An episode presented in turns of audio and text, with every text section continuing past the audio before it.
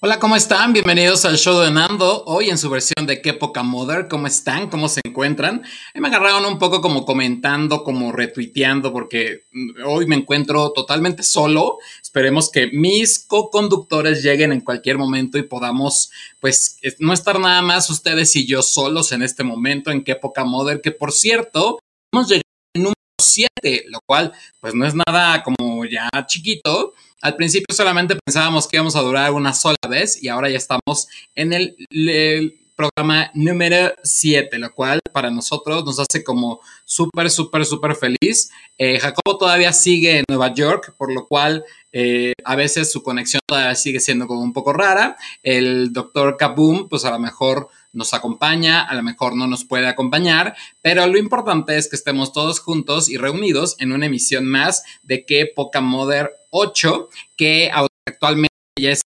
lista para que ustedes puedan comenzar eh, a ver todo lo que pasó en la semana y contar muy buenos chismes que tenemos de todo lo que llegó a suceder y que a lo mejor se enteraron o que a lo mejor no supieron y que bueno, pues de una muy buena fuente como es el show de Nando, se los venimos a contar. Así que también recuerden que están abiertas todas las redes sociales, tanto eh, estamos en Facebook, estamos en YouTube, estamos en Twitter y estamos en Twitch, para que ustedes pongan cualquier tipo de comentario y los veamos obviamente aquí y también los podamos comentar sobre la marcha porque este programa es en vivo y este programa la idea es de pasarla súper cool junto a todos ustedes comentando todo lo que pasó en esta semana. Así que sin más, para no hacerlo esto completamente enorme y eterno, solamente quiero darles la bienvenida a cada uno de ustedes que se empiezan a conectar, darles un tiempito más para que se acaben por conectar y por estar aquí juntos así sirve que yo le pongo en todas las redes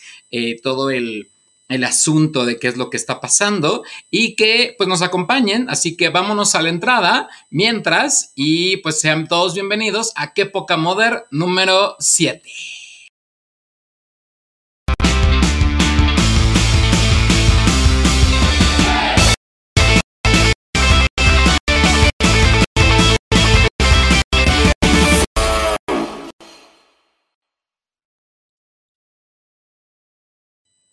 Pues así es, ya estamos aquí dentro de qué poco número 7, ustedes lo vieron, ahí aparece la cara de nuestro co-conductor Jacobo Ramos, el cual, como les digo, sigue todavía en Nueva York por, cuestiones de trabajo y cuestiones de que anda buscando patrocinios para cada uno de nosotros. Pero bueno, mientras esperamos a que lleguen o no lleguen y esta lluvia que está cayendo al menos por tierra caliente nos permite el poder transmitir y contarles lo que está pasando, vamos con la primera nota que al final yo creo que para todos eh, nos va a sorprender un poco lo que vamos a empezar a, a contar y es el caso de la famosa y controvertida últimamente porque pues digo, durante toda su vida como youtuber ha sido controvertida esta mujer, pero últimamente sí ha estado como un poquito más luchón en el asunto. Y bueno, pues de quién hablamos, sencillamente hablamos de Just Stop. ¿Quién es Just Stop? Bueno, aquellos que no han seguido todavía todo este caso, pues Just Stop es esta persona que eh, podemos ver, ay, perdón, se ve como muy feo esto, déjenme ampliarla. Eh, Just Stop es esta persona que vemos a continuación en la pantalla y que déjenme cambiarle el modo para que la puedan ver muy bien. Pero Just Stop es esta persona que no sé por qué se ve así. Tum, tum, tum, permítanme. Bueno, Just Espero que, se vea bien, pero Just Stop es esta persona que ven aquí en pantalla y que fue eh, denunciada por una, eh, ahora ya mayor de edad, una persona por la cual eh, le están acusando de robo y le están acusando de todo lo malo y prohibido, porque la palabra por la que le están acusando no la puedo decir aquí vía remota porque simple y sencillamente no censurarían el canal, entonces pues no puedo decirla, pero el, el, grado de tener en su posesión este tipo de fotografías o de videos la hace un tanto como culpable por tener la posesión. El caso es que la noticia que salió esta semana fuera de que ella ya esté eh, dentro de, la prisión y dentro de muchas cosas, simplemente es que al parecer la chica es la chica que la demanda, que ya es mayor, no quiere una remuneración, eh, eh, bueno, obviamente de dinero, sino que solamente quiere justicia. Aquí me suena un poco a que alguien, a mí sí, vamos a poner su comentario también para que, porque se sigue viendo como muy feo. Hola Citlali, ¿cómo estás? Sí, qué bueno que ya estás por acá. Eh, se sigue viendo como muy feo, pero bueno, eh, yo siento que lo que quiere esta muchacha, aparte de, tener un poco más de publicidad y, de, y, y obviamente estar en el ojo del huracán, es llevarse un poco de la fama de esta, de esta gran, de esta muchacha influencer, pero sí debo de decir que pues no está padre que de repente nos agarremos de la fama de otros para poder querer salir de nuestra pobreza o de nuestra situación. Ahora, no quiere decir que por esta situación, si sencillamente nosotros eh, le creamos totalmente a Just Stop, tenemos también que tener las dos partes de la moneda, ser juez y a la vez también un poco eh, parte de, en el sentido de que no está bien difundir este tipo de fotografías y también si las pedimos y si tienes algo eh, y no te quieres como que te culpen de algo, pues bórralas, elimínalas de cualquier medio. ¿Para qué? Para que tú simple y sencillamente puedas estar como tranquilo o tranquila de cualquier circunstancia que te pase. En el caso de Joss, pues obviamente hizo mal al difundir un video y todavía burlarse de esta persona porque lo que está haciendo no es correcto. Y obviamente también todo lo que haces, pues muchas veces se te regresa. Así que eh, en el caso de esta muchacha, pues lo único que decimos es que ojalá y les vaya muy bien, ojalá y realmente, eh, pues las cosas sean para, para mejor, que también ni tanto yo se queda todo el tiempo en la cárcel como esta muchacha pues tenga la facilidad de poder subsanar todo lo que dentro de su mente está pasando. Así que yéndonos a la noticia, algo que durante toda la semana eh, estuvo como muy fuerte dentro de todo lo que llamamos eh, Internet fue una noticia que nos conmovió totalmente, que se llama el de justicia para Samuel. Yo creo que todos vimos el hashtag y todos fuimos parte de la situación de compartir la imagen, a ver si así ya se puede ver ahora sí mejor. Eh, pero la verdad es que debo de decir que el que nosotros hayamos estado viendo o siendo partícipes de esta justicia o de este hashtag que, conmovió a todo el mundo como justicia para Samuel, la verdad es que nos hizo parte de lo que estábamos viviendo, lo que estamos viviendo como sociedad, que es un odio y una discriminación total hacia la comunidad LGBT. Samuel era un chico español que lo único que estaba haciendo era estando platicando con su amiga y una vez que su amiga eh, empieza como a eh, bueno, empieza a platicar y demás, empiezan a tomarse como algunos videos, llega una persona totalmente homofóbica y le dice que se larguen, Samuel decide no largarse porque pues la calle es libre y porque él está muy contento. Y entonces se empiezan, eh, bueno, este chavo le empieza a golpear, después de eso eh, al parecer como que los logran como separar, la gente o la amiga cree que ya la separaron y resulta que no, que vienen más personas todavía a atacar al pobre Samuel. Y la última palabra hasta donde donde lo que sabemos y lo que se dice es que Samuel escuchó la palabra maricón. Y no es que esté mal decir la palabra maricón, yo soy un maricón y no por eso quiere decir que esté mal. Simplemente que Samuel, eh, la última palabra que escuchó fue maricón y eso es lo que no está padre. Que tu última palabra en la vida sea escuchar esa palabra, que sea, aparte que es una connotación bastante agresiva, que obviamente haya esta discriminación hacia la comunidad LGBT, ¿no? Eh, seas la orientación que tengas, creo que no es está bien morir por esas circunstancias, menos a golpes, menos por hacer algo que estaba a tu favor. Algo padrísimo que sucedió en las calles de, eh, España, eh, Madrid, fue eh, simplemente que la gente salió a pedir justicia para Samuel, porque están viviendo una etapa de muchos crímenes.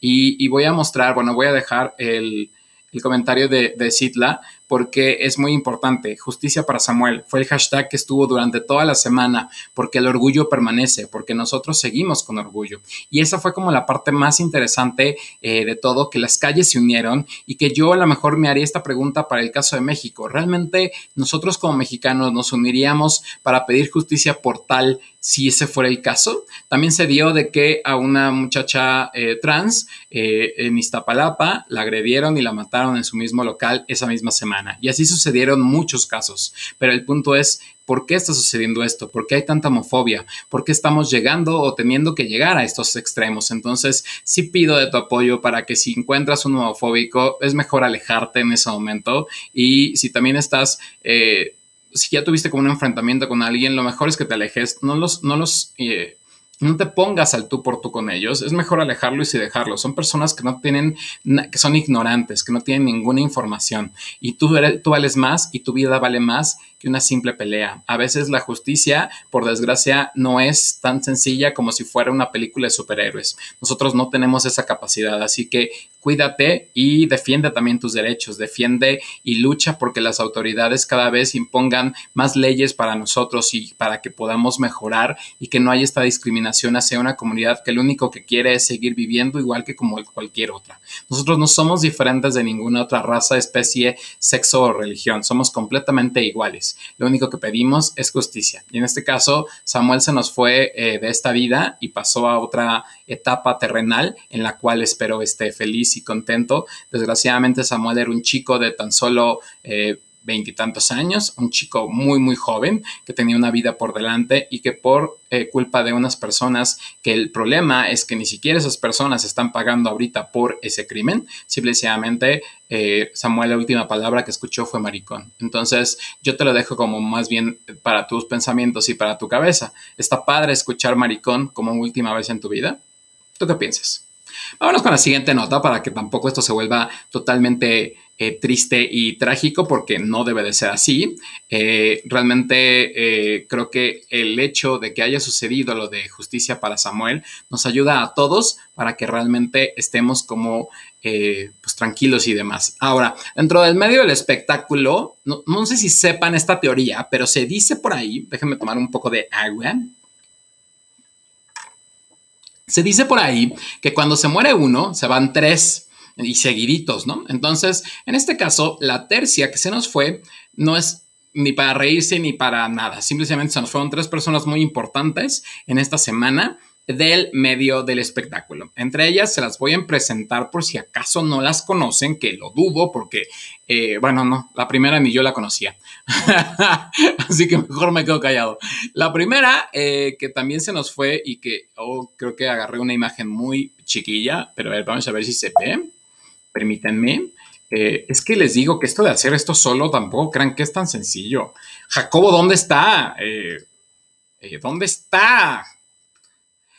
Bueno, pues se nos fue la gran Rafaela Carrá, que si ustedes saben eh, o conocen un poco de la historia de Rafaela Carrá, pues fue una gran cantante, eh, vedette, podría decir Nurka, eh, una gran mujer del medio del espectáculo, que obviamente hizo su gran carrera en, en, todo lo que es España. Yo la verdad es que creo que fracasé como gay porque no me sé ninguna canción de Rafaela Carrá. Es más, no la conocía, así tuve que, que buscarla y eso que ya tengo 40. Entonces, este, creo que fracasé como Joto. Entonces, en ese sentido, se nos fue Rafaela Carrá, que es una pena porque pues era una gran cantante y pues, pues, pues muy mal, ¿no? También a final de esta semana se nos fue otro que ese, ese era grande como de comedia.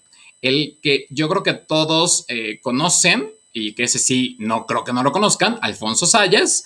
Eh, Ah, entró alguien, Nataniel. Natanael, hola Nando, buenas noches amigo, ¿cómo estás? Bien, muchas gracias. Qué gusto me da saludarte también a mí también. También quien murió fue Alfonso Sayas, que a lo mejor lo ubican por ser uno de estos eh, cómicos que llevó al cine de oro a la desgracia y que solamente se dedicaron a contar historias que en su momento solamente funcionaban para ficheras, para las eh, no sé, como para todas estas vedettes que de repente surgieron de la nada, como todavía Lin May que sigue existiendo.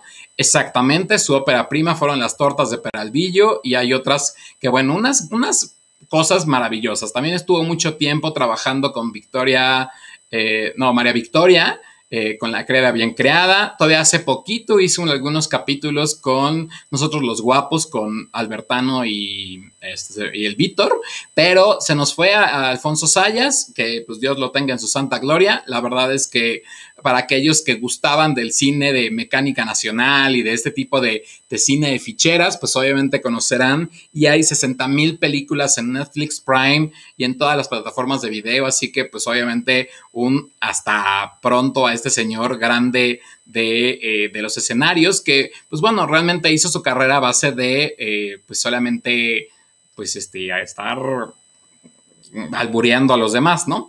Y la otra persona que se nos fue, que es, eh, yo, es muy triste porque no encontré una foto de ella y lo cual eh, me hizo pensar que eh, quizá sí es importante, pero no crean que se murieron los aristemos, ¿eh? O sea, lo que voy a poner, no crean que se murieron los aristemos. Simple y sencillamente murió esta señora llamada, ahí se me fue el nombre, Gloria Fontanet.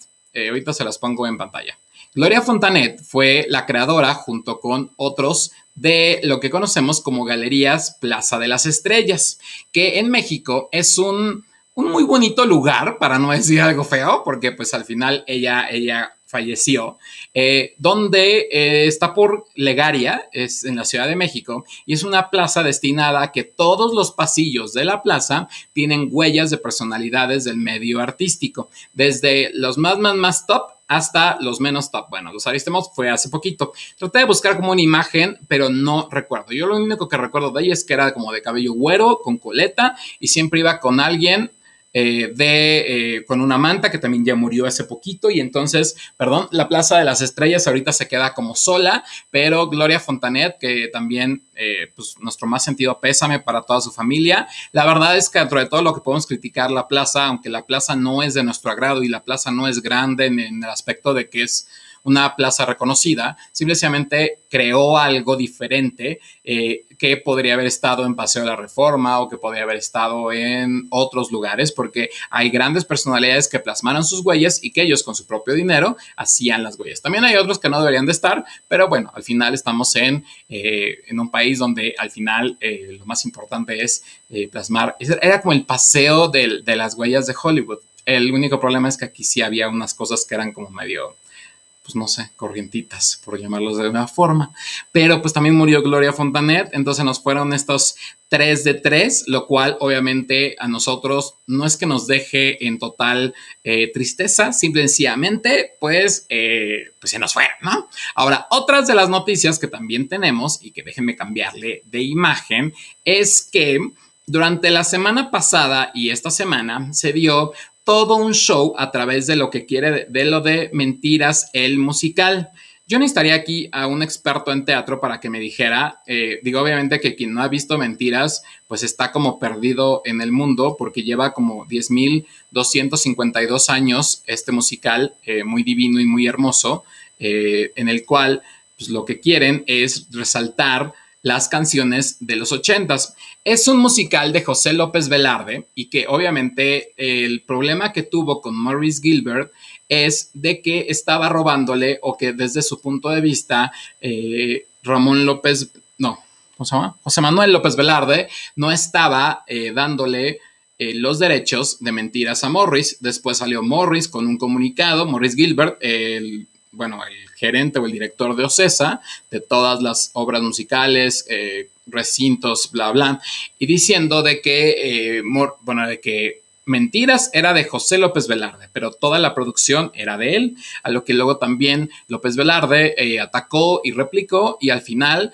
eh, surgió un poco y parecía como una buena publicidad porque pues Mentiras otra vez regresa al, teatro, ya está otra vez dando funciones con esta, eh, ya con el permiso de las autoridades para poder dar funciones en un teatro más grande. Mentiras lleva más de 10 años, si no es que más, dando funciones, siendo un exitazo todavía hace poco hicieron Mentidrags, las cuales yo vi en pandemia eh, a través de un live y me encantó. Eh, obviamente verlo en vivo debe ser eh, monumental. La escenografía lleva los mismos 10 años, el vestuario lleva los mismos 10 años, o sea, no ha cambiado absolutamente nada. Lo único que ha cambiado es a las diferentes protagonistas que han hecho a Daniela, Yuri, o sea, no hay a Dulce. al final, eso es como lo que hace padre y divertido de repente el musical. Aquí lo que un poco discutían es que a José, a José Manuel si lo dije bien, ahora sí, a José Manuel López Velarde no le estaban pagando eh, lo que él quería quizá o el total de sus ganancias eh, y pues obviamente él estaba como un poco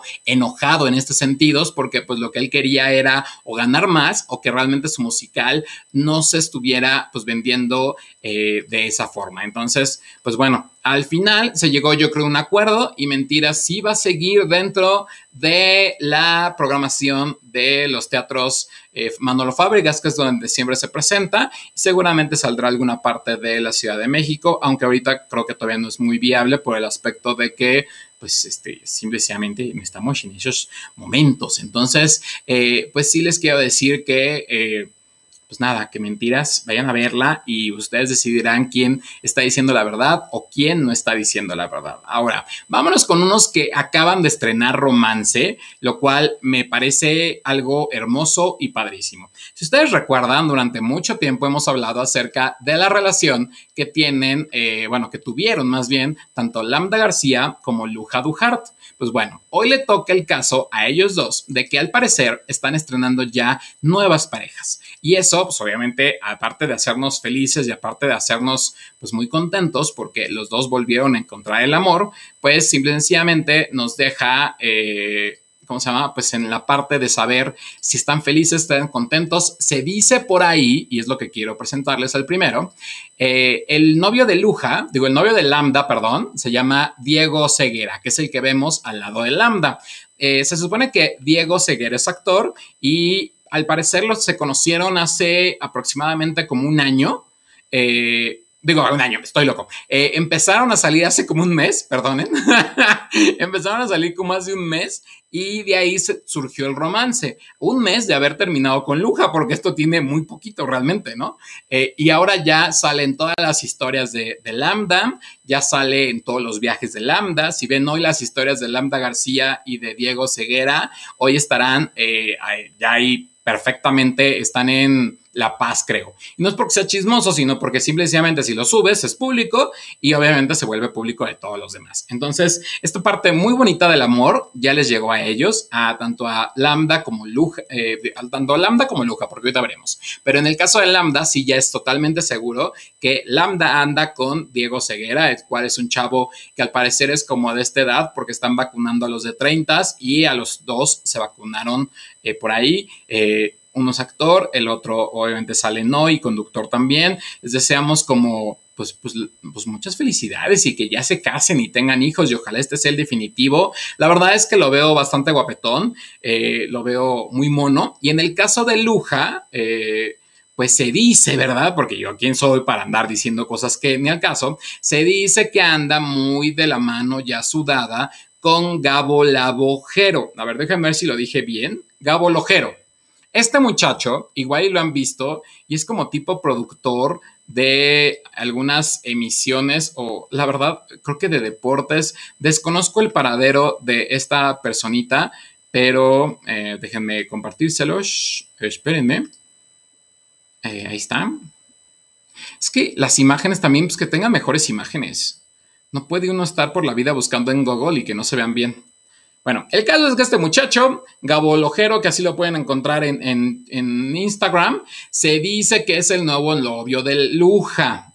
Vaya usted a saber. Yo no quiero meterme en problemas, yo solamente digo lo que veo y lo que opino y lo que eh, nos aparece. Fernando, un saludo, ¿cómo estás? Y bueno, en el caso de este personaje de la vida eh, normal, de, que es el Gabo, Gabo Lojero, pues se dice que anda con, con, eh, con Luja, pero pues pasa a ver, ¿no? Al final, ¿quiénes somos nosotros? Pero eso sí, muchas felicidades, están estrenando pareja que vive el amor, love is love. Creo que aquí lo único que buscamos es realmente que la gente se ame y si ellos se aman, pues qué mejor. Ahora, en el otro caso que tenemos un, ese sí me lo aventé toda esta semana y ahí sí voy a mostrar eh, totalmente y, de a, todo color. Sí, sí suena al bur, Citlali, pero te juro que sí, pero es con J. Si lo buscas en Instagram te va a aparecer, pero ha estado muy cerquita de eh, Luja. No sé si le está ayudando con su próximo show, que va a tener un concierto en vivo, pero eh, y salió con Pepiteo en sus novedades, así que me suena como que hay algo ahí, así que pues nada, que vive el amor, ¿no? Al final yo creo que eso es como lo más importante. Fuera obviamente el odio, fuera obviamente nada, si ellos, si tanto Luja como Lambda decidieron regresar, pues qué padre, ¿no? O sea, yo creo que lo más importante ahí sería, digo al revés, si tanto Luja como Lambda decidieron obviamente estar ya ellos con una nueva pareja, pues adelante, o sea, se acepta y eso es lo más bonito del planeta, ¿no? Ahora, con quien nos vamos a ir en este momento es con un pleitazo, déjame tomar un trago de agua. Es con un pleitazo que tuvimos que ya lleva como semanas, pero el punto es que cada vez se ha vuelto como más fuerte. Estos son los OV7 que ahora parece que son como OV2, ¿no? Porque ahí les va. Me eché un programa completo de Jorge Poza eh, en la radio, donde planteaban todo el asunto que se trae contra la serie, contra la gira de los 30 años, que ya no son 30 años y son, no son 33. Pues bueno, el caso es que OV7 está un tanto separado. Eh, al parecer hay dos bandos, el de Lidia, el de Oscar y Mariana, que ese es uno, y el otro que está conformado por Ari, Erika, Kalimba y Mbalia. Ustedes sabrán, y ya lo hablamos hace poquito, que eh, Mbalia y Lidia estaban un tanto enojadas porque Mbalia empezó a andar con un chico trans y de ahí se volvieron una serie de pleitos y que al final se volvió como chisme entre Lidia y, y Mbalia. Esos son problemas. Valia todavía dijo al final de la emisión que eso se arreglaba con una sola llamada, pero que las cosas personales se arreglaban en vivo y de frente y no se arreglaban nada más por eh, un mensaje por WhatsApp, ¿no? Y menos dando entrevistas hablando del tema. ¿Por qué? Pues porque son la vida privada y la íntima de cada una de ellas. Ahora, yo lo que digo es que si lo exponen, pues se convierte en automático en algo público. Entonces, no digan que no es eh, público. Luego, el otro punto que tenemos muy importante de decir es el de los dos bandos de OV7. Resulta que para la serie no es que no quieran hacer la serie, que insisto, la serie sería muy cortita y muy X porque tampoco es que tuvieran una vida muy dramática. Resulta que el que no quiso firmar hasta no ver realmente su guion fue Ari, porque Ari le dijeron que su vida tenía que ser un poco más dark, como un poco más oscura y que para que tuviera obviamente el eh, éxito propicio eh, la serie. Entonces Ari dijo que su vida iba a ser o su infancia iba a ser tal cual como, como la tenían planteada, que simplemente no iban a cambiar nada de su vida por el hecho, por el eh, desecho de que alguien quisiera ponerlo como el villano. Por desgracia, Ari se ha eh, logrado hacer de una vida eh, completamente llena de, chismes y de enredos por los mismos problemas que ha tenido con Bobo Producciones, pero no por eso tiene que ser su vida como negra y oscura. Si alguien podría ser un poco oscura y no oscura porque haya tenido una eh, algo malo es la pobre Erika porque ella sí perdió durante el inicio del grupo a sus papás en un trágico accidente que todos recordamos. Entonces, esa parte sí la pueden como poner muy triste o quizá Lidia cuando perdió a su bebé. O sea, hay cosas de, la situación de Kalimba cuando eh, lo hayan, bueno, lo, lo, metieron a la cárcel. Ese tipo de cosas quizás sí la puedes como meter para una serie que se vuelve oscura, pero no tienes que volver a alguien como el villano nada más por el simple hecho de ser. Es un poco lo que pasó con la serie de Luis Miguel. Luisito Rey, pues obviamente se volvió como el villano, pero también hay personajes que no por serlo tienen que ser obviamente los villanos. Ahora, en el caso de B7, aparte de la gira, Ocesa, eh, una vez que sucede el problema con el 90s Pop Tour y que ellos se bajan de la gira y suceden como esta serie de problemas, lo que les dice Ocesa es de ya hace poquito, los, los citan y les dicen, bueno, vamos a firmar un acuerdo en el cual ustedes, eh, dentro de ese acuerdo lo que les pedían es que... Eh, firmaran y que bueno, cuando se pudiera hacer la gira se, se iba a hacer. Y entonces Erika, Ari, eh, Kalimba, Mbalia dijeron que no, porque no se iban a subir a una gira sin eh, nada más porque lo decidiera bueno, los representantes, sino que tenían que ver las condiciones de su familia, las condiciones eh, de su vida en ese momento y también ensayar y organizar como todo lo que se podría ver para, eh, bueno, para que la gira realmente sea como la habían pensado, porque pues si todos recordamos, ellos siguen comiendo desde hace muchos años de todos sus éxitos. Así que lo que ellos querían era hacer realmente algo grande, bonito, bueno, y qué bueno que lo pensaron y qué bueno que decidieron. Ahora, por otro lado, Lidia, Oscar y Mariana sí decidieron firmar ese acuerdo y entonces da desde ahí donde se vienen los problemas. Ahora, Ari todavía dijo al final de la entrevista con Jorge Poza, donde Jorge Poza no, los deja hablar a nadie, eh, búsquenla en YouTube, y lo único que les dice es, ¿a poco quiere? Nosotros nunca hicimos público el por qué nos eh, separamos la primera vez Ahora, quieren que se haga público, lo cual ahí quiere decir que si hay algo como chismoso y como algo que podríamos realmente ser de intriga. Así que, pues por, por el momento, lo único que sabemos de los OV7 es que ellos van a estar eh, tranquilos, que la tensión que se vivió o que se vivió en aquel live que hicieron durante la pandemia, eh, que se llamaba Irrepetible, pues obviamente yo no sentí la tensión, por cierto, pero sí seguirá y pues bueno, esperemos a ver qué más pasa y qué más sucede con todo esto que tiene que ver con OV7. Ahora, yéndonos a otra noticia, vamos a dejar esto como muy claro, que no es como un chisme de barrio ni queremos hablar solamente cada programa de lo mismo, pero ya salió en las noticias y desde hace unos días ha salido de que la ola, la tercera ola de COVID ya es todo un hecho. Ahora, el grave problema al que nos enfrentamos actualmente como, como país, o sea, hablando de México, es que simple y sencillamente eh, sí estamos como ante una tercera ola, pero un grave problema es que ya vienen las vacaciones y con esa de las vacaciones a nosotros se nos puede dar por tener una muy bonita tercera ola, pero en todo su apogeo. Ahora, ¿qué pasa con una tercera ola cuando todavía el primer COVID, que se llama COVID-19, o sea, del 2019 y hoy 2021, no se ha podido trabajar ni luchar al 100% para erradicarlo? También viene la, eh, nueva, bueno, la, amenaza negra, el virus de la India, que también son de las diferentes variantes Delta eh, que están de este mismo virus y de estas mismas cepas y que al final el grave problema que tenemos actualmente es ese, que no sabemos realmente qué hacer o qué no hacer. Si la vacuna que algunos ya nos pusieron o que todavía están por ponerles, pues simplemente los puede ayudar. México, como ustedes saben, no ha cerrado sus fronteras ni las cerrará porque obviamente se caería al país, pero no las ha cerrado a todos los extranjeros. Es más, todos los extranjeros o toda la gente que viene de fuera, eh, obviamente extranjeros, eh, simplemente entran sin una PCR, entran sin ninguna eh, prueba absoluta. Entonces, muchas veces ellos pueden traer el virus o aquí mismo lo pueden contagiar y después llevárselo a su país, lo cual lo hace todavía más trágico el asunto. Entonces, si ustedes van a las playas, si ustedes han ido o han visto las últimas imágenes en las playas, pues se darán cuenta de que está el mundo hecho un caos, ¿no? Las plazas comerciales también parece como que están regalando algo. Sé que estamos en época de rebajas, pero aquí lo importante no es eso. Aquí lo importante sería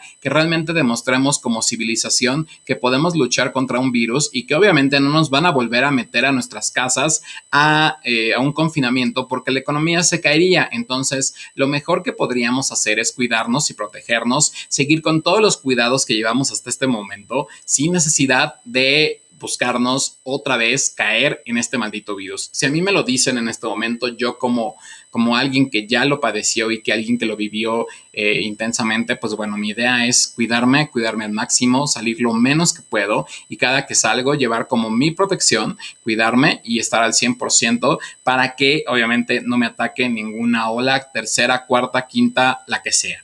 El reporte de camas hasta el momento, la, todavía el viernes, será de un aumento de un 22%, he reportado 9 casos nuevos todavía, entonces esperemos el día de mañana porque los casos de sábado y domingo nunca los reportan. Esperemos el día de mañana para saber cuánto aumentó. Al menos la Ciudad de México se queda con un eh, semáforo amarillo, el Estado de México se queda con un semáforo verde y eh, muchos otros estados siguen en naranja, ninguno pasó al rojo, lo cual eh, pues quiere decir que todavía no estamos tan grave y que esperemos que esto no tenga que ser realmente lo, lo grave que al momento o para nuestros ojos parecía. Porque eh, si le soy sincero, pues yo siento que nunca hemos salido del rojo desde que empezó la pandemia. Entonces, creo que esta situación nos afecta a todos como, como país, como mundo, porque eh, también las restricciones que había en Estados Unidos ya las están como, más bien, la, ya habían dejado que se quitaran los... Eh, los este, mm, cubreboca y ahora obviamente están pidiendo que se los vuelvan a poner. ¿Por qué? Porque los contagios siguen cuando es un país que ya tiene a su gran mayoría vacunados. Nosotros seguimos siendo un país que no tiene completamente a su población eh, vacunada. Entonces imagínense hasta el momento que llegue la vacunación cómo vamos a estar. Así que cuídense y procuremos que esta tercera ola sea leve y que también no afecte tanto las economías de todos porque eh, pues en cualquier, en cualquier momento esta situación se puede salir de las manos y poder eh, pues, llegar a un confinamiento sería como lo más trágico del planeta.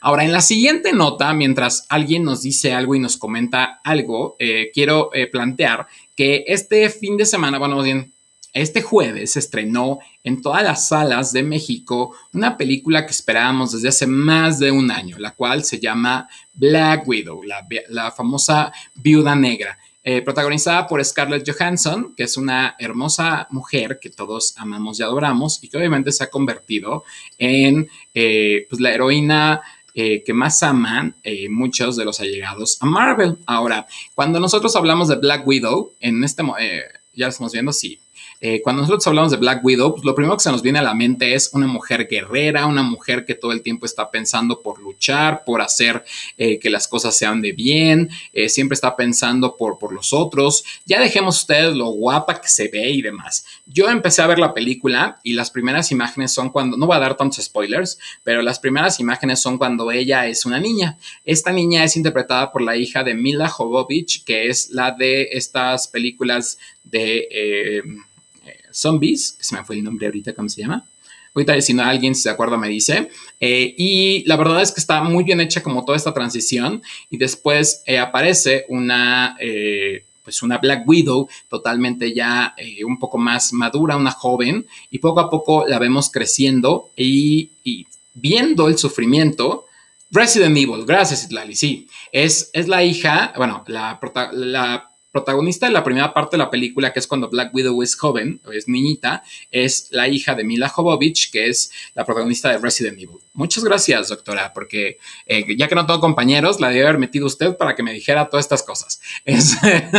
y bueno, simplemente eh, Mila Jovovich, en este caso, eh, la ayudó y la acompañó porque pues es su hija y está empezando. Y qué mejor em, que empezar con la película de Black Widow que todos esperamos durante años. Yo siento que es una película que no debe haber llegado en este momento, sino que debe haber llegado hace mucho, mucho tiempo.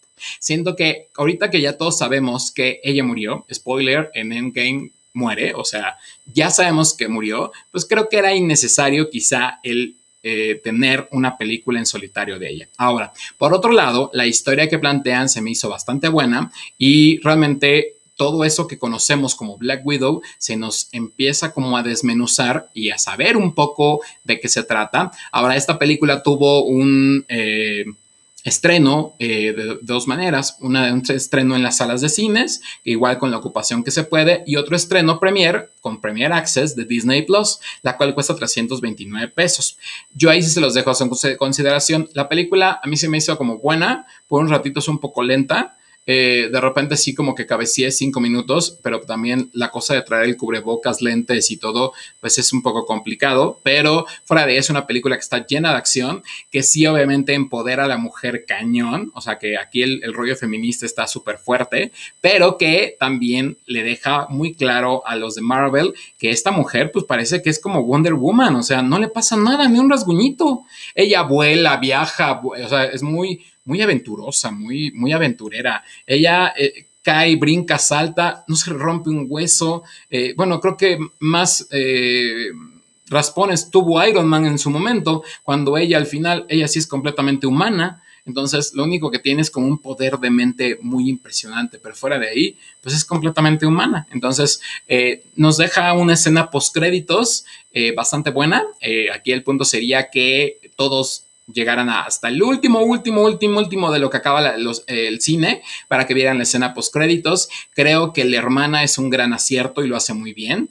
Y si ustedes creían que a pesar del tiempo en que se iba a estrenar, que era 2019 y eh, todo este proceso, 2019, no, 2020, eh, a pesar de todo este proceso que ha tenido la película y que ya nos habían pasado muchos trailers, muchas imágenes, la verdad es que lo que hay dentro no lo conocíamos, así que vale, vale, vale la pena. Yo si pudiera calificarla, la verdad es que sí la calificaría con una muy buena, eh, muy buena calificación porque la verdad a mí me gustó mucho. Citlali nos dice algo, a ver qué dice. Ándale, a mí me gustó la peli, dice Citla, Colonia. A mí me gustó mucho la peli, pero coincido con usted, está atrasada como por un año, o se adelantó Thanos. Sí, obviamente esta historia está entrelazada en Capitán América, eh, Soldado del Invierno y Capitán América Civil War. Está más o menos como ambientada en esos espacios. Entonces pensemos que nos tenemos que retroceder un poco. Igualmente los Eternos, vamos a ver que es la próxima que viene y Shang-Chi están como medio eh, en ese tiempo o en el tiempo que Thanos estuvo con el, em, con el click chip, no sé cómo se llamaba, bueno, eh, cuando le hizo al guantelete, entonces todo ese tiempo pues, obviamente pasaron y hubo muchas no sé, nuevos superhéroes que aparecieron. Entonces, esperemos las, las novedades que vengan. Yo sí se las recomiendo que vean, porque aparte de que ven a una gran, gran actriz que ya está como muy mimetizada con el papel y que posiblemente es la última vez que la veamos en este papel. La verdad es que lo hace muy bien. Eh, la aparición también de Mila, de la hija de Mila Jovovich, está muy, muy bien. El villano, pues, eh, como que eh, no sé, siento que me quedó de ver. Como que siento que siempre todos los villanos de Marvel quedan a deber por quedar bien con la familia. Y aunque es una película que no va dirigido como a las niñas, pues obviamente Axi las empodera. Es como la Wonder Woman de Marvel, eh, porque Capitana Marvel no funcionó y esta siento que sí puede funcionar como mujer, a menos de que el público Marvel sea más masculino o un tanto misógino por todos los hechos como los han presentado, pero fuera de ahí la verdad es que bastante buena y eh, pues digna de ir al cine. Recuperemos el cine, no nos ha hecho nada el cine, más bien siempre nos ha dado como ganas y deseos de regresar, así que si pueden ir al cine, yo recomiendo vayan a la primera función, desaparezcan después de la plaza donde esté y corran a su casa a encerrarse, no pasa nada, de verdad. No la compren pirata, mejor si no, cómprenla en Disney Plus. Ahora, si son una familia o amigos y se quieren juntar, pues júntense a verla con todas sus precauciones y pues les va a salir obviamente más barata. ¿Ok? Así que vámonos con el siguiente tema, que también son como parte de las recomendaciones que tenemos esta semana. Si ustedes pudieron ver eh, durante este sábado, entrevisté a a Eder Campos, que es el productor de la película Te llevo conmigo. Si no la pudieron ver, o sea, no pudieron ver ni la película, ni siquiera la entrevista, yo les recomiendo que se den un tiempito que no les quita más que 25 minutos en los que pude entrevistar a Eder Campos y que me platicó de qué se trataba la película Te llevo conmigo. Es una película muy, muy hermosa. Una película que de inmediato te va a llevar al corazón y te lo va a hacer como estrujo, así como muy bonito. También te va a hacer llorar, te va a hacer sentir, te va a hacer eh, gritar de la emoción porque tiene mucha sensibilidad y muchas situaciones. Imagínate que además tiene como grandes, eh, bueno, como los tres actores principales o actores que están dentro de la serie. Está Arcelia Ramírez, está Michelle Rodríguez, que bueno, si no ubicas quién es Michelle Rodríguez, pues simplemente es la Toña de 40 y 20, ya nada más con esto digo todo, que ha hecho todos los papeles de la vida, canta, baila, es maravillosa. También está Cristian Vázquez, que ahorita hablaremos un poco más de él. Y también está Armando Espitia, que es el protagonista de la historia, donde plantean que Iván es un chef que eh, tiene este rollo de que al momento de irse a su sueño americano para poder darle una mejor situación a su familia, pues olvida o deja al amor de su vida, que es en este caso Cristian Vázquez, y, eh, empieza como esta serie de cosas donde eh, está basada en hechos reales. La verdad es que la película está muy bien hecha. Por desgracia, ahorita solamente están setenta y tantas salas alrededor de toda la República Mexicana, pero cuenta con premios Sundance a la mejor audiencia y también lo que piensa la audiencia.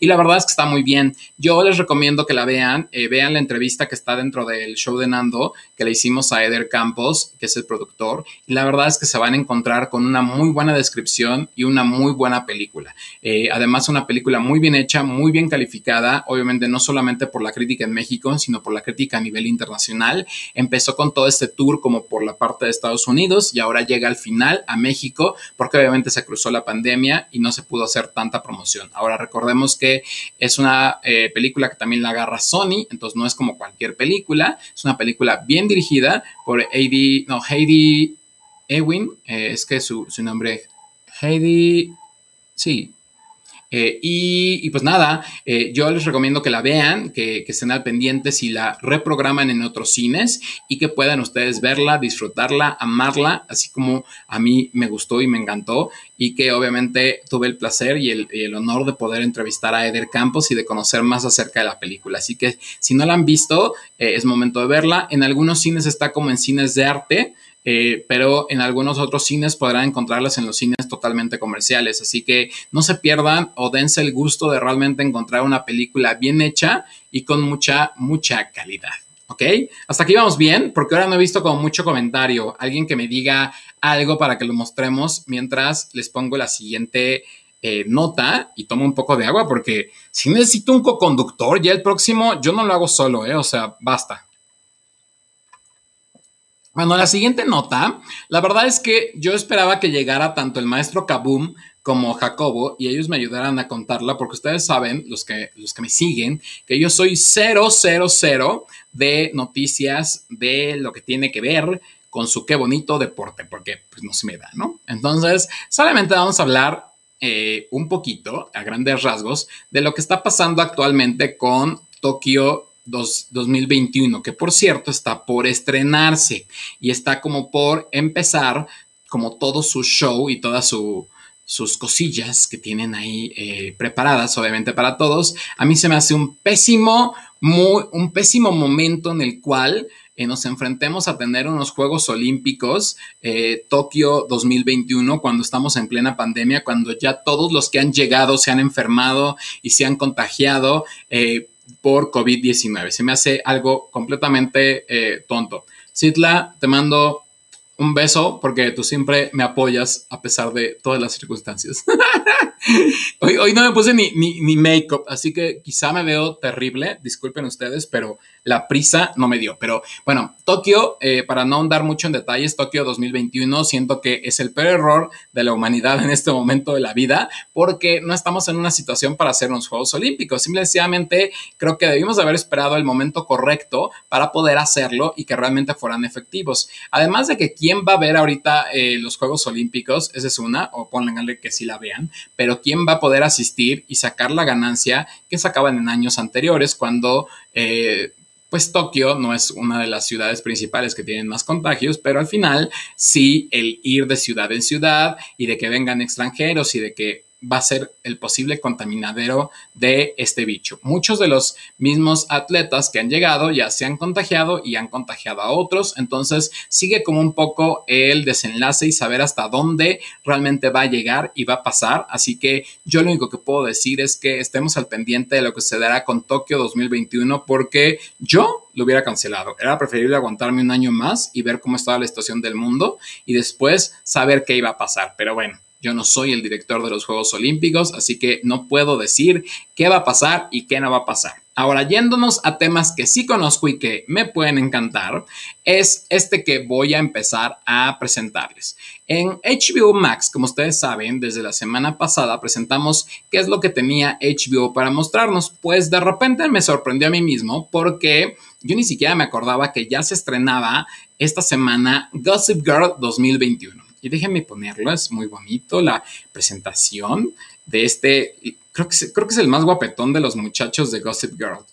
Y pues estoy realmente como enamorado de, este muchachón, eh, guapetón, sexy. Eh, si me siguen en Instagram, eh, ya, ya, hay un filtro que creó un amigo, por cierto, Alan, eh, Alan by Filtros, que lo pueden seguir, y que eh, creó con todas las X y con todas las O's, y Excel, Excel, Gossip Girl.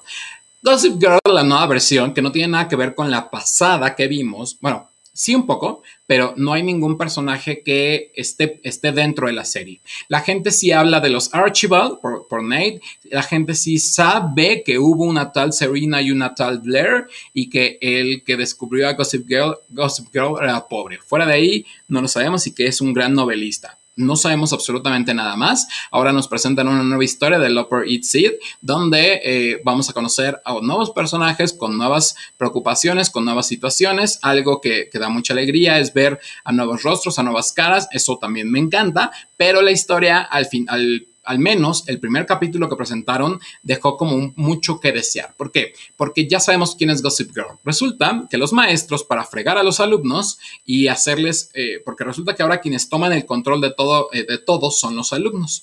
Y entonces los alumnos, todos niños ricos, hijos de papi, hacen a los maestros la vida imposible. Entonces ellos tienen que tratar de encontrar una forma para decir, qué hacer o cómo hacerle para que ellos estén bajo una regla o bajo control. Y creen que regresan haciendo a Gossip Girl ya no en formato de Twitter, porque Twitter resulta que es solamente para los viejitos, y ya no en formato de blog ni página, porque ya nadie ve páginas, sino en un formato de solamente Instagram. Y a través de Instagram los empiezan a eh, etiquetar, a tallar y hacer la eh, aplicación del momento donde... Eh, Gossip Girl los está viendo. Algo que es como muy padre es que obviamente renazcan estas series con nuevos personajes y que puedan tener vida propia. Habrá que ver los siguientes capítulos. Yo no quiero como criticarla desde ahorita y decir ya no la voy a ver porque no, es un hecho, la voy a seguir viendo. Pero creo que HBO Max echó la casa por la ventana, tiene muy buenos escenarios, muy buena iluminación, pero siento que sí, los personajes no son los adecuados. Ahora, en lugar de ver más blancas, obviamente hay más morenas, porque pues con este rollo del white sican y, em, Black Lives Matter, pues obviamente hay más morenas. La protagonista, de hecho, es es brown, es, es, black, entonces también la antagonista, y ahora veremos qué es lo que pasa. Eh, por desgracia, estas situaciones eh, de entre que son blancos o no son blancos, eh, pues a veces no ayuda a muchos. No es que esté mal o es que esté bien, simplemente es que pues, la realidad hay que plantearla como sea y que las historias demuestren su contenido. Por desgracia, en esta muchachita yo no veo a una Serena, eh, yo no veo a una Blair, o sea, yo veo muy lejos a este muchacho que podría ser el eh, um, Chuck eh, yo lo veo muy, muy, muy lejos de que pudiera ser, pero vamos a ver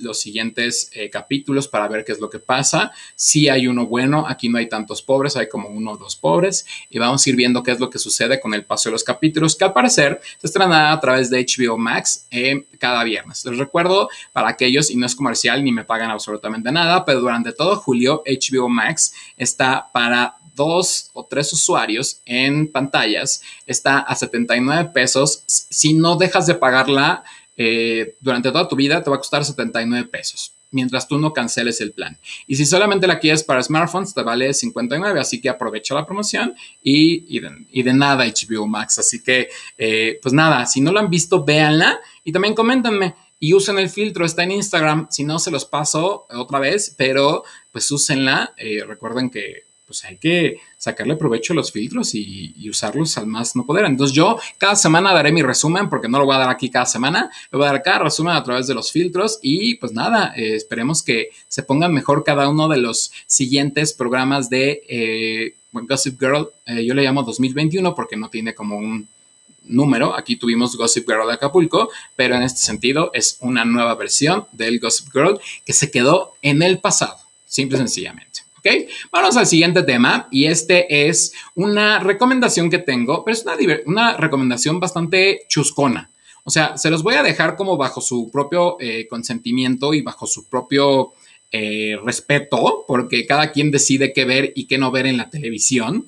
Esta es de Netflix y se acaba de estrenar también el pasado jueves. Es una eh, comedia, una comedia de pues, pues, divertida de enredos, así boba, que no tiene mayor afán ni beneficio, no es la ópera prima de nadie, pero tampoco es como una corrientada de, Alfonso Sayas ni nada por el estilo. Se llama Guerra de Vecinos y está en Netflix. Está protagonizada por eh, Vanessa Bauche, lo cual me da mucho gusto porque siempre la hemos visto en papeles de dramática en las películas mexicanas y ahora la vemos en un tono de comedia que siento que es como la Carmelita Salinas de estos tiempos. Y eh, está por otro lado Ana Layevska, que también creo que rejuvenece, eh, a pesar de que le pusieron hijos muy mayores, porque yo siento que Ana Layevska no debe tener ni, ni mi edad.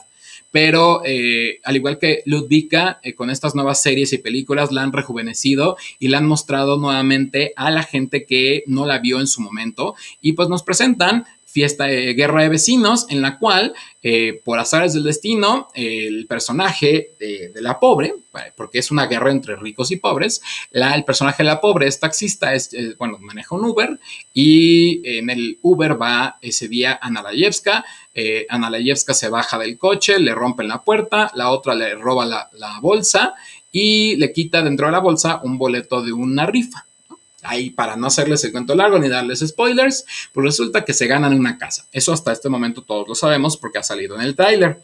Lo importante es todo cómo se va desarrollando esta guerra de vecinos durante los ocho capítulos. A mí me dio mucho gusto porque creo que dentro de todo está como bien tocada o bien dirigida en tono de comedia tanto Ana como Vanessa Bauche, como Mark Thatcher, como Christian Vázquez, que ya lo hemos visto en muchas series, pero que esta lo hace totalmente diferente. La niña Loreto Peralta, que la vimos en la película de No se aceptan devoluciones de Derbez, está maravillosa, aparte que cada vez más guapa.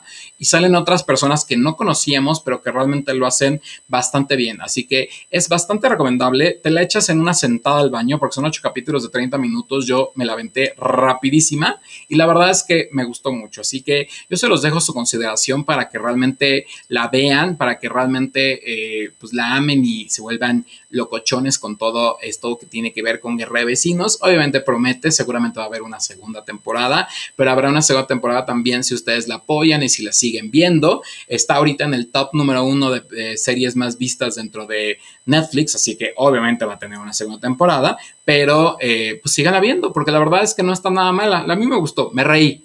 O sea, lo, padre es que no es como estos eh, chistes baratos o chistes burdos, más bien está como divertida. Ve, vela, eh, Citla, eh, dice Citla que, la va a ver. La verdad es que no está mala, está, está buena. No sé en dónde la grabaron, eso sí, porque me, me pareciera que no es México, pero, este, pues no sé, no sé si por el COVID la grabaron en otros lados, porque es como en, estos, en esos tiempos que la hicieron, pero, pero véanla, no perdemos absolutamente nada. Y la última recomendación que voy a dar, y ya con esto eh, cerraré un poco este rollo, es que cada semana damos como un resumen de, de, la serie Loki, pero esta vez no va a ser un resumen de la serie de Loki, porque, bueno, sí voy a decir que este miércoles termina Loki. Eh, la serie de, Loki, de Loki, de Loki, el personaje de Marvel que todos hemos visto, que todos hemos amado, odiado y adorado. Pero ahora Disney Plus sacó un especial de eh, lo que es Los Simpsons y Loki. Solamente se ve por Disney Plus. Y la verdad es que debo de decirles que son los seis minutos más adorables que he tenido en los últimos tiempos. Es muy cortito, yo pensé que sí se iban a aventar como media hora con Loki. La verdad es que no quiero ni contarles ningún detalle porque pues la verdad es que cada detalle o cada circunstancia que tiene el capítulo está como bien hecha y especificada para contarte la historia que querían eh, los mismos Simpsons. Así que ustedes saben cuál es el lenguaje, cuál es el humor que manejan los personajes, así que no tengo en ese sentido nada que decirles, simplemente que la vean. Está por Disney Plus, dura 6, 8 minutos, o sea, no es nada que te quiten y te desveles ni nada por el estilo. Es un especial muy, muy sencillo, pero a la vez es muy padre ver lo que Marvel ha creado y obviamente esta fusión de Marvel con los Simpsons, pues es una completa, completa adoración. Así que yo no me resta en este sentido más que darle las gracias por haber estado en este Qué época Modern número 7 y espero verlos en el próximo Que Poca Modern 8, que ya es obviamente el próximo domingo y que este próximo domingo los espero a las 8 pm tanto por Twitch como por Twitter, por Facebook o por YouTube el canal que ustedes gusten para poder presenciar de qué poca Modern 8. Y recuerden que pueden seguirme en todas las redes sociales. Entonces estoy como arroba el show de Nando. Así me buscan, me siguen, me dan follow y me comentan y siempre tendrán una respuesta mía. Y en el caso de el día de mañana aparecerá este podcast, bueno, más bien este video aparecerá en podcast en todas las plataformas digitales, igual buscándome como el show de Nando. Y es el que poca Modern número 7 también, aunque estos tienen una cierta temporalidad porque son de chismes, pues al final eh, véanlos, están en YouTube. Todos están ahí, unos son muy largos, otros son muy cortitos. Este lo hicimos de una manera un tanto bastante decente, creo que ha sido de los más cortos que hemos hecho, a pesar de que estuvimos solos. Y pues nada, yo lo único que... Eh, ¿Qué dice? Citlali no la vi. Coco, Cocodriloqui, sí. bueno, y el de los Simpsons, la verdad que está muy recomendable, está, está bastante bueno. Yo lo único que quiero decirles es que se cuiden mucho, que nos vemos y que también vean todo lo que hemos hecho esta semana en el canal del show de Nando. Tuvimos no solamente eh, el video de Te llevo conmigo, que es como una entrevista al productor Eder Campos, sino también tuvimos una entrevista al, al autor del libro Dignidad, que se llama Dave Brennan. Y este próximo jueves tenemos una entrevista eh, con Eda Alcántara Pérez, que es una súper eh, amiga de nuestro jefe de redacción, Marco Orozco, y que nos dio toda una eh, cátedra de lo que es el lenguaje incluyente. Que aunque, por cierto, acaba de salir que la RAE no apruebe el lenguaje incluyente, pues nosotros vamos a tratar de aprobarlo por ayuda a las mujeres, por ayuda a e, ellas y ellos y a todos. Así que nos vemos pronto. Este, esta semana pinta para ser muy buena para el show de Nando. También el martes hay un eh, nuevo eh, podcast, es totalmente inédito, así que espérenlo. Y hay muchas cosas, así que nos vemos la próxima semana aquí en Que Poca Modern número 8 y en todo lo que suceda en el show de Nando. Recuerden que nos vemos muy pronto. Les mando un abrazo y espero verlos pronto a todos de pie, contentos, sanitos y muy felices. Y esperemos que Jacobo o el maestro Kabum nos vengan a salvar la próxima semana, si no ya tendré que invitar a alguien más. Así que sin más, les dejo un gran abrazo, nos vemos en la próxima. Bye bye.